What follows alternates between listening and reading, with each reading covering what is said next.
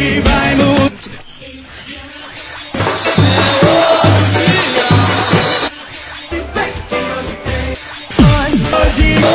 hoje tem!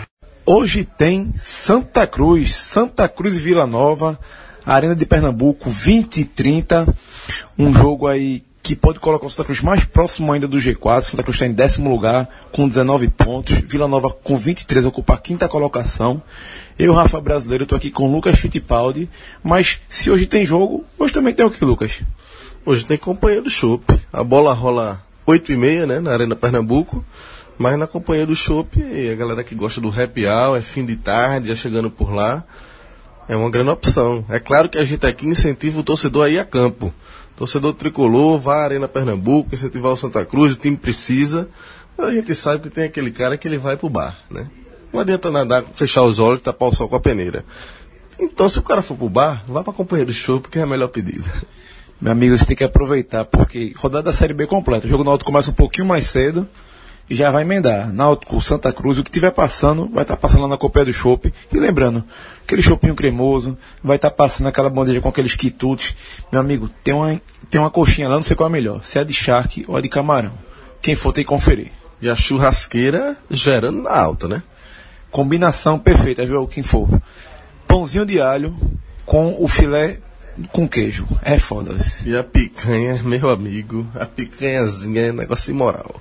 Tu lembra que antigamente fazia até uma propaganda aqui que não tem problema, porque já não existe mais. Picanha do tio Dadá. Lembro demais. Pronto. É o bar que tem o estilo. Picanha do tio Dadá era um sucesso. Em Boa Viagem, Piedade.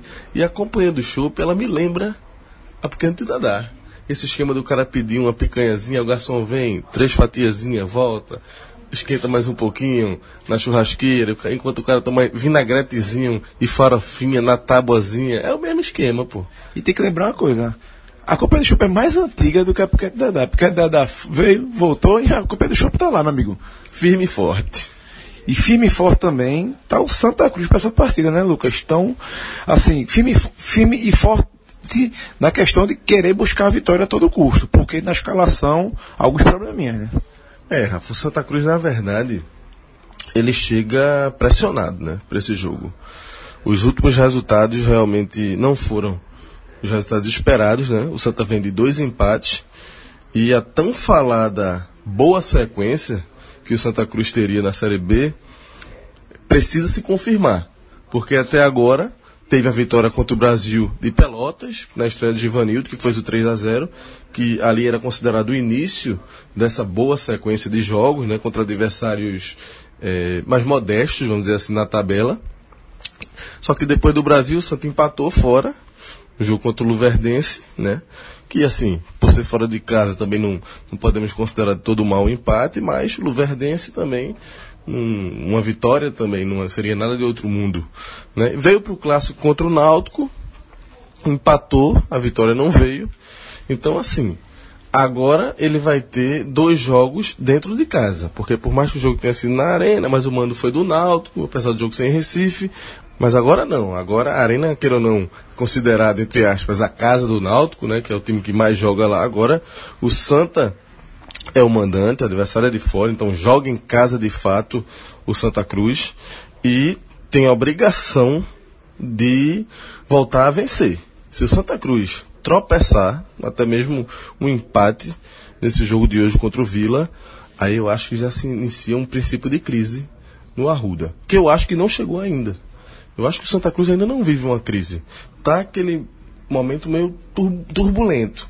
Mas até pelos resultados da última rodada, a configuração final da rodada, que apesar do empate não ter sido um grande resultado, mas no final das contas o Santa diminuiu né, a distância para o G4, que era de 5 pontos, ficou em 4.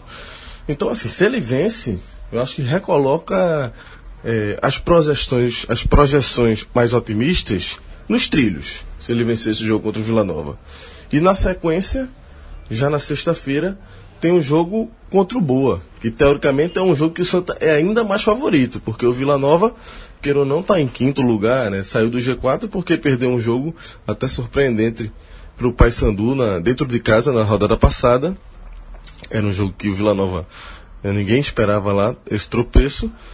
Mas enfim, o Vila é um time que está brigando ali no G4. Então é um jogo difícil para o Santa também por isso, porque é, vem pressionado, como a gente já falou, dois jogos sem vencer e não tem um adversário tão tranquilo assim. Então, uma coisa é você entrar pressionado contra um adversário mais fraco. Outra coisa é você entrar com a obrigação de vencer contra um adversário mais qualificado, que é o caso do Vila Nova, nessa Série B. Um time que vem na parte de cima da tabela o tempo todo. O pessoal lá em, em Goiânia, em Goiás, é, lamentou muito é, a derrota para o Paysandu, porque com a derrota do Internacional né, para o CRB, era uma grande chance do Vila ter entrado se tivesse vencido em casa. Então o Vila vai querer vir buscar esses pontos perdidos em casa, fora de casa. Então a configuração de um jogo bem difícil para o Santa hoje. É, o Givanildo, quando acabou o jogo no último sábado, o Lucas, o empate contra o Náutico em 0x0, ele fez a seguinte conta, que a cada cinco jogos na Série B, se o time fizer 11 pontos, o time sobe.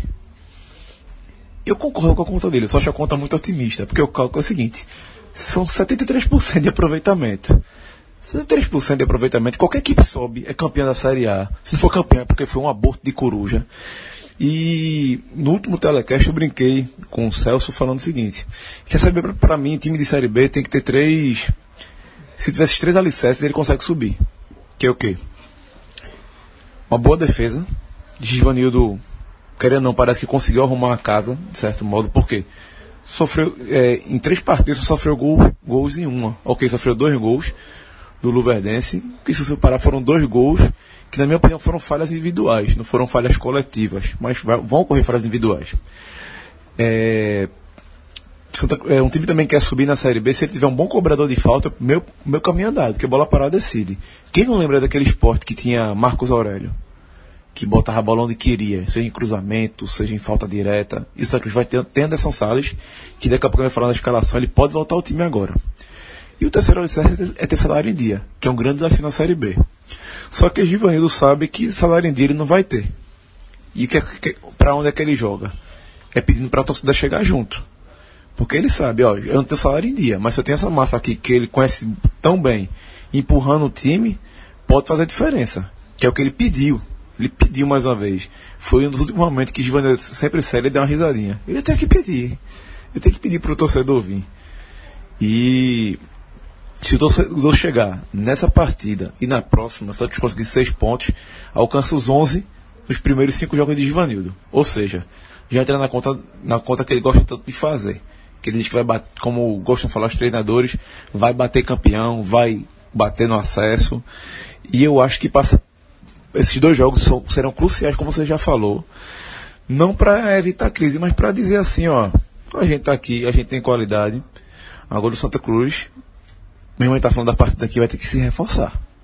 Porque perdeu o Roberto, dispensou Everton Santos, dispensou El Costa e está ficando raso o elenco. Por exemplo, o João Paulo vai ser titular pela terceira, pela quarta partida consecutiva, mas tem o Lima se recuperando, Primão também deve, vai, vai, deve voltar a ser relacionado que treina normalmente, mas parece que falta alguma peça já tem boatos aí que ele Carlos pode ser negociado também, que o Atrop tinha pedido.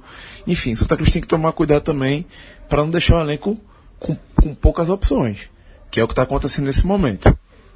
É, você citou bem aí é, a arrumação de casa que Givanildo fez é, na defesa, né? Era de fato o setor mais vulnerável da equipe.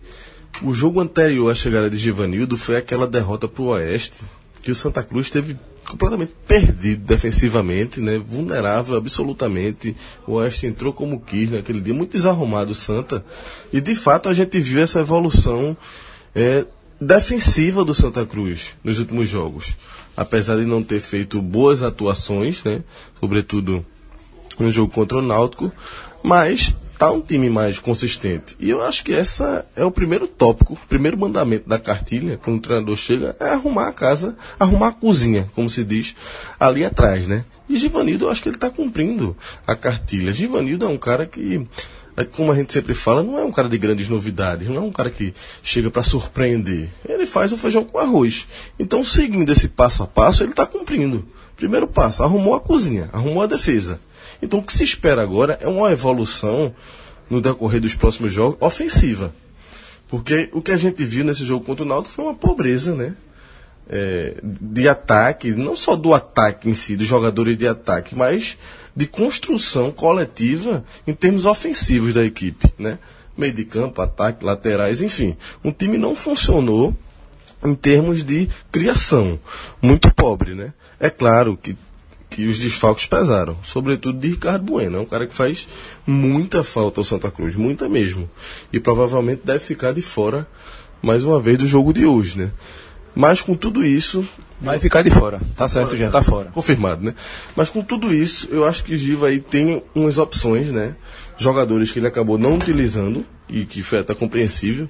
Ele não tem utilizado, pelo menos como titular, no caso do Léo Lima e Bruno Paulo, no clássico contra o Náutico. Acho, concordei, escutei o telecast pós-jogo, concordei. Acho que foi até você que falou. É, que ele poderia ter acionado os caras ali no segundo tempo, na reta final, aos 35, aos 40 minutos, ou até um pouco antes, poderia ter lançado esses jogadores. E é mais uma oportunidade para de repente eu já começo a enxergar, quem sabe, um Léo Lima de titular. Acho até difícil ele colocar, mas por que não? Léo Lima fez bons jogos pelo Santa Cruz. Não jogou ainda com o Givanildo, mas a gente sabe da qualidade dele.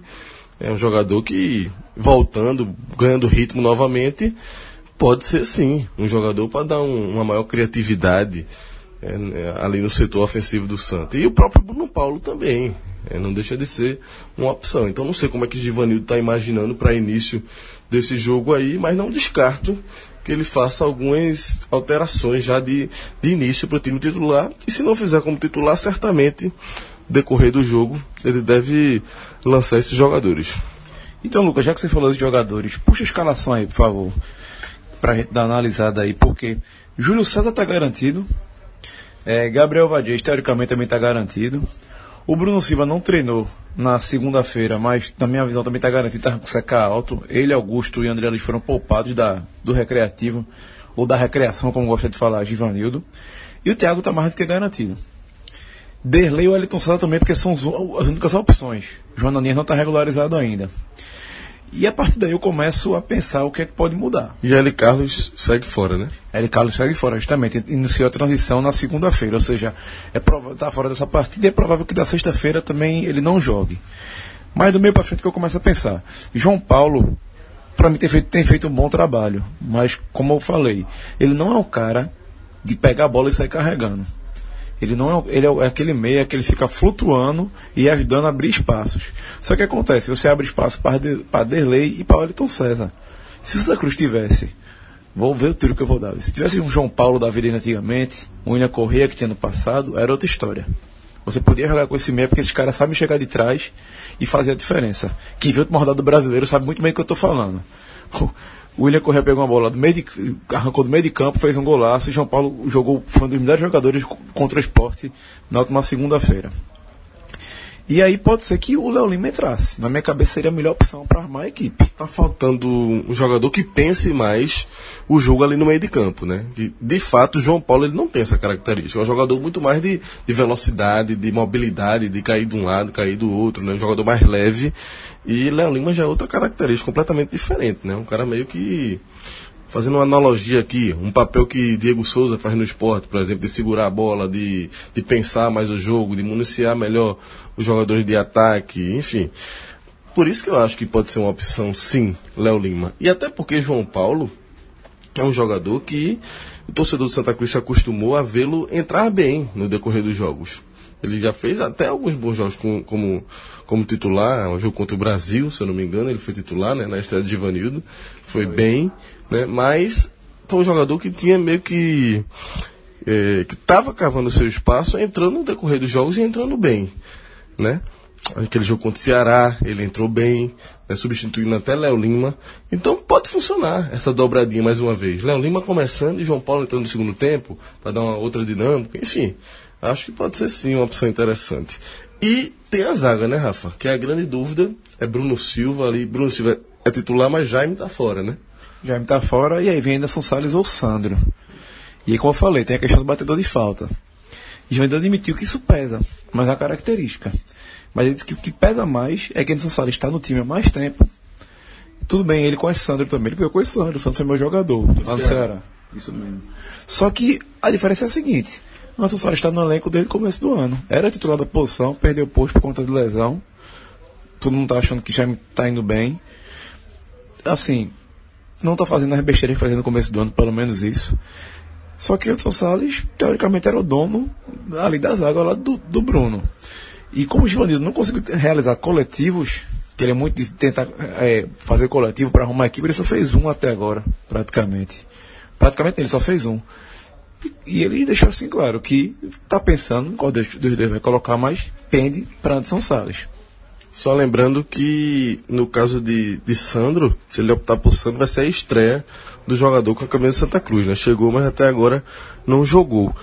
E a outra possibilidade é o ataque, né? As outras possibilidades, vamos dizer assim, né? Porque é, Ricardo Bueno, como você já disse aí, segue fora.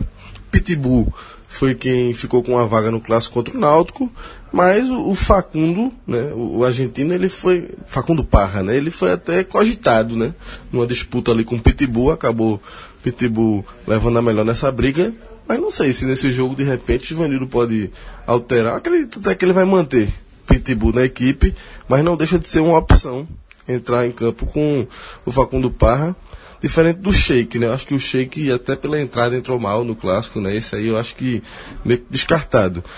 E as outras disputas, vamos dizer assim, tem Augusto e André Luiz, Bruno Paulo. Poderia ser uma opção para uma dessas duas vagas, mas para de Augusto, eu acho, né? Porque André Luiz é uma posição mais diferente. É, mas Augusto e Bruno Paulo, de repente, é uma outra briga aí. Que eu acho que essa vai ser uma briga ao longo da Série B. É porque Bruno Paulo, ele vem se recuperando de uma lesão, mas ele era o titular do Santa Cruz, né? E acabou que com o Givanildo, Augusto é, ganhou chance, né? Quando o Givanildo chegou, Bruno Paulo já estava machucado, mas é um jogador que vai brigar pau a pau ali com com Augusto por essa titularidade, pelo que já demonstrou, pela bola que já mostrou no Santa Cruz. É, talvez até seja um cara que esteja até mais preparado para ser titular do que o próprio Augusto. Então também não descarta essa possível mudança também não. É, você foi cirúrgico aí, Lucas. Sobre o ataque, acho que Pitbull segue, que ao que parece estão tentando como é que eu vou dizer, tentando dar uma sobrevida para Pitbull e a entrada de João Paulo faz com que Pitbull seja o jogador preferível do que o Parra. Porque o Pitbull ainda sai um pouco mais da área do que o Parra. Parra não é que é jogador mais fixo. E essa é a grande falta que Ricardo Bueno faz. Por quê? Tendo o Ricardo Bueno em campo, é um jogador, é um centroavante que sai muito da área para ajudar, sabe fazer isso. E com o João Paulo, que se movimenta muito, ele saía, abria espaço, João Paulo podia entrar naquele espaço, contra-ataques ataques contra o Brasil foram armados assim, gols saíram, saíram assim. E sobre essa disputa, acho que é, é Bruno Paulo contra Augusto mesmo também. É o que eu sinto, assim, que André Luiz, apesar de não estar tá sendo eficiente, é um jogador que parece que vai ser mais alguma coisa do que Augusto. André Luiz não deveria perder aquele gol que Augusto perdeu, por exemplo. Eu tenho certeza absoluta disso. Porque André Luiz teria, no mínimo, tentar tirar a bola do goleiro, poder jogar para fora, mas nem está em cima de Thiago Cardoso. E Augusto tem que deixar um pouquinho de ser afobado, que ele é afobado na finalização, ele é afobado nos cruzamentos. Enfim, tem que ter um pouquinho mais de calma, que a gente sabe que talento tem, para arrancar, para driblar, mas na hora de entrar na área tem que ser um pouquinho, ter um pouquinho mais de calma. Agora, Lucas, vamos falar um pouquinho do Vila Nova, né? Que cheio de cara nova aí, né? De, de cara nova não, cara conhecida. Me diz a possível escalação. Vamos lá, o Vila Nova deve vir a campo com Luiz Carlos no gol, Maguinho, na lateral, Guilherme Teixeira, Wesley Matos e Matheus Miller, na lateral esquerda, Matheus Miller, conhecido torcedor pernambucano, ex-náutico, né? No meio de campo, Claudinei ou Fernando Medeiros, Gaston Filgueira, né? Uruguaio, ex-náutico também, muito conhecido também aqui do futebol pernambucano. Só que lá joga de volante, né? Que no Náutico fazia a lateral esquerda e no Vila Nova vem jogando como volante. Agora no Náutico com o Alexandre Galo, o Gastão chegou a jogar um chegou pouquinho jogar, né? de, de volante também. Isso, então no, no Vila Nova ele vem é, se firmando ali, né? No meio de campo. É, depois, para completar o setor de meio de campo, Alain Mineiro e Alípio. E na frente, Matheus Anderson, ou Tiago Adam e Moisés. O técnico é Emerson Maria, conhecido também, né? Não passou pelo futebol pernambucano, mas já fez é, vários trabalhos ali em Santa Catarina, né? Havaí, enfim. É um cara que a gente já conhece também, o Emerson. E já foi cogitado aqui algumas vezes, viu? Se você percebeu na lista, além do Gaston, tem o Matheus Miller, como você falou, e também tem o Thiago Adam. Assim, o torcedor do Náutico não tem muitas saudades. Pelo menos do Thiago Adam e do Matheus Miller eu garanto que não. O Gaston pode ser que algum outro ainda sinta um pouco de saudade pelo que o time tem apresentado nesse ano, principalmente na lateral esquerda. Tem gente que reclamava de Gaston, quem está hoje com o Gé Anderson, com Manuel, e com Léo Carioca improvisado, pelo amor de Deus, está com um pouquinho de saudade de Gaston, a verdade tem que ser dita. E o engraçado dessa partida, Lucas, é que Gaston é muito amigo de Júlio César. Ia formar o trio se o Jonaninha tivesse regularizado. Mas o Jonaninha não está regularizado, porque eles têm uma intimidade fora de série, assim, eram bem amigos mesmo, de frequentar a casa do outro junto. E eu perguntei, aí, Gastão, já marcou já disse que quer fazer um gol Júlio César, ele botou pra rir, mas que tem conversado, certeza vai ter aquele cumprimento ali especial antes do jogo, mas quando a bola rola a gente sabe, né? Cada um pelo seu e acabou-se. Os três fizeram parte do grupo do Náutico ano passado, né? Que por muito pouco não conseguiu o acesso à Série A e com o Givanildo como treinador, né? É, sobre o Vila, Rafa, um detalhe interessante que é um time que fora de casa tem retrospecto, um bom retrospecto. É, São três vitórias, três empates e apenas duas derrotas em oito jogos. Então você vê que é um time que chato, que dá trabalho fora de casa. Então apesar da derrota, voltamos a, volto a dizer aqui na última rodada para o Paysandu, mas é, o Vila esteve muito mais do que o Santa Cruz perto do G4 até agora na Série B. É até um- uma surpresa, eu acho, a presença do Vila ali entre, é, entre os quatro. Não, não contei, não cheguei a contar quantas rodadas o Vila Nova já ficou dentro do G4, mas vem sendo um time constante ali. Então, um jogo que realmente o Santa vai precisar jogar um futebol melhor, bem melhor do que o que jogou no clássico, para poder fazer jus, volto a dizer aqui, essa sequência, essa boa sequência. Porque se o Santa, é, nesse jogo de hoje, não cumprir o que o torcedor está esperando, o que o próprio Givanildo, com certeza, está esperando, o melhor futebol, uma melhor atuação e um melhor resultado, acabou-se essa historinha, essa conversinha de boa sequência de jogos. né? Vai passar. Tem aquela história do bonde, o bonde passou, não é o bonde da história nesse caso, mas é o cavalo passando selado e vai passar. Porque depois desse jogo já vem o Boca, a gente já falou aqui, e depois já sai para pegar contra o Paraná fora. Tudo bem, o Paraná tá 15 agora, mas pô, Paraná fora, Série B é tudo muito igual, olha, é jogo complicado. Rapaz, o Paraná acabou de trocar de técnico. Lisca tá lá. Respeita o homem, viu? É complicado, e eu acho que o último jogo também é bem complicado do Santa, me fugiu agora da memória, mas é um jogo fora de casa, O último do primeiro turno é Juventude. Juventude fora. Vê que jogo complicado. Ou seja, tem que aproveitar de fato e fazer essa, essa sequência, é, fazer o que se espera dele nessa sequência. E só para completar, aquela matemática de Givanildo, né? Você já falou aí que se o Santa vencer esses dois jogos, ele vai cumprir essa meta de Givanildo. Então, só para a gente fazer a continha aqui, vamos lá. Essa, essa, sequência de cinco jogos, né? ele divide em blocos de cinco jogos, 11 pontos. Brasil de Pelotas, somou 3. Aí saiu contra o Luverdense, mais um, 4 pontos. Veio contra o Náutico, mais um, 5 pontos. Faltam dois jogos. São exatamente as duas vitórias que ele espera para fechar 5 mais 6 pontos das duas vitórias, fecha os 11 pontos que ele tanto almeja. Então, tudo conspirando aí, né, em torno desses dois jogos aí dentro de casa. Vamos ver como é que Santa Cruz se sai. É isso aí, galera. Esse foi o Hoje Tem. Hoje tem Santa Cruz, Santa Cruz e Vila Nova. A gente se vê no próximo telecast, podcast, H Menon. Agora, inventaram até Agote Menon agora, meu amigo. É bronca. Isso. A turma só não inventa mais porque não sei não. Um abraço, galera. Até mais.